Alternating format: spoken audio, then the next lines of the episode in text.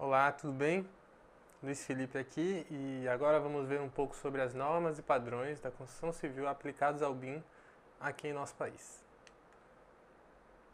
A gente viu na última aula o que é interoperabilidade, o que se trata do IFC, né, Industry Foundation Classes. E nessa aula a gente vai abordar um pouco sobre as normas ISO 12006, parte 2, e sobre a NBR 15 965. Bem, a norma NBR ISO 12006, parte 2, ela basicamente ela é uma tradução da, da, da, da norma internacional ISO 12006, com a mesma numeração, né? Então, ela e ela serve como base para toda a norma brasileira para o sistema de classificação dos, dos modelos, né? E, enfim, é, ela possui uma classificação facetada, o que permite é, cobrir diversos aspectos né, da, da construção então, e diferentes níveis. Né? Então, é, essas classificações elas vão até num determinado nível.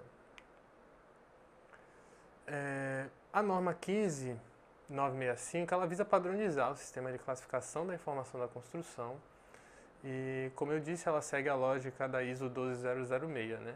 Aqui a gente tem uma imagem que demonstra mais ou menos como se dá essa lógica da NBR ISO 12006.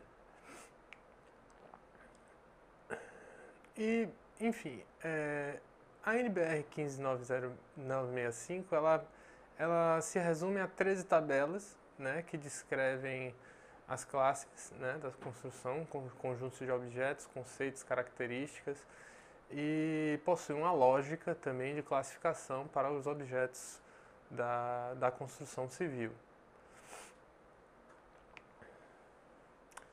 Ela, hoje em dia, ela tem uma, duas, três, quatro partes em vigor, é, não toda ela ainda foi publicada, né? ela ainda não foi completamente publicada.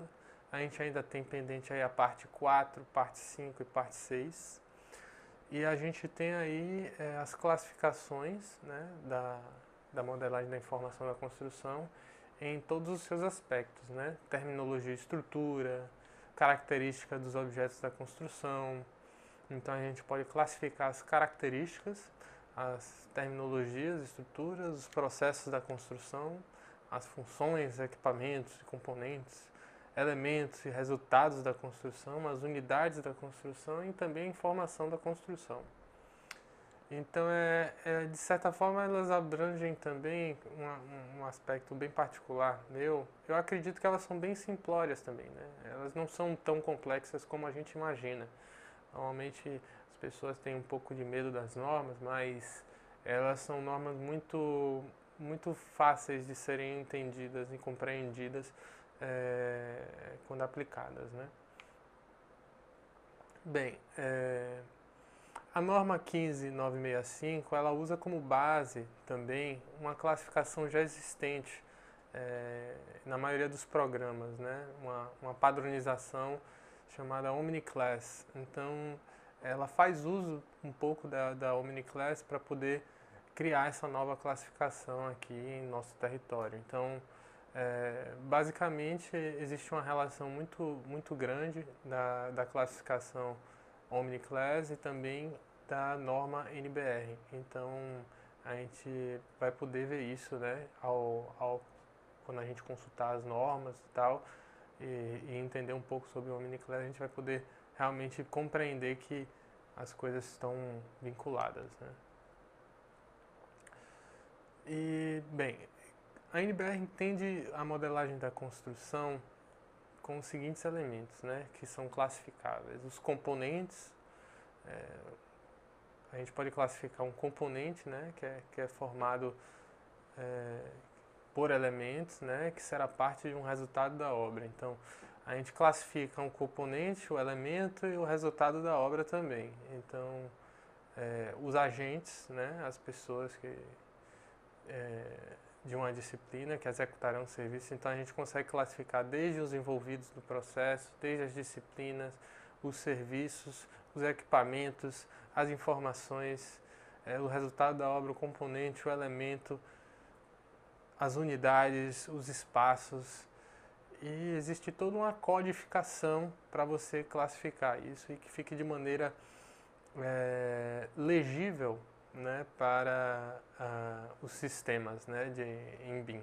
Então, eles servem também para você ter uma, uma compreensão. Né? As normas, elas basicamente servem para padronizar toda essa informação, que é muita informação, né?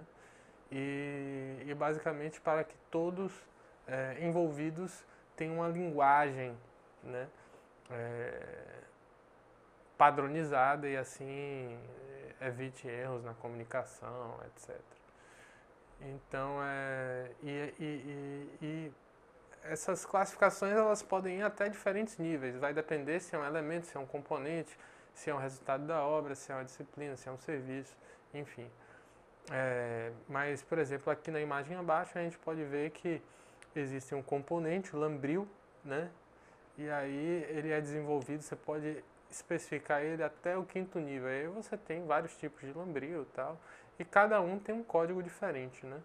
Porque é, são objetos únicos, né? Elementos únicos. Mas a composição, né? O componente básico seria o lambril. E aí a gente tem ali na, na última parte ali né, a definição do material né, desse lambril, no caso, né, do elemento. Né. E é isso aí, vamos até a próxima aula e até mais.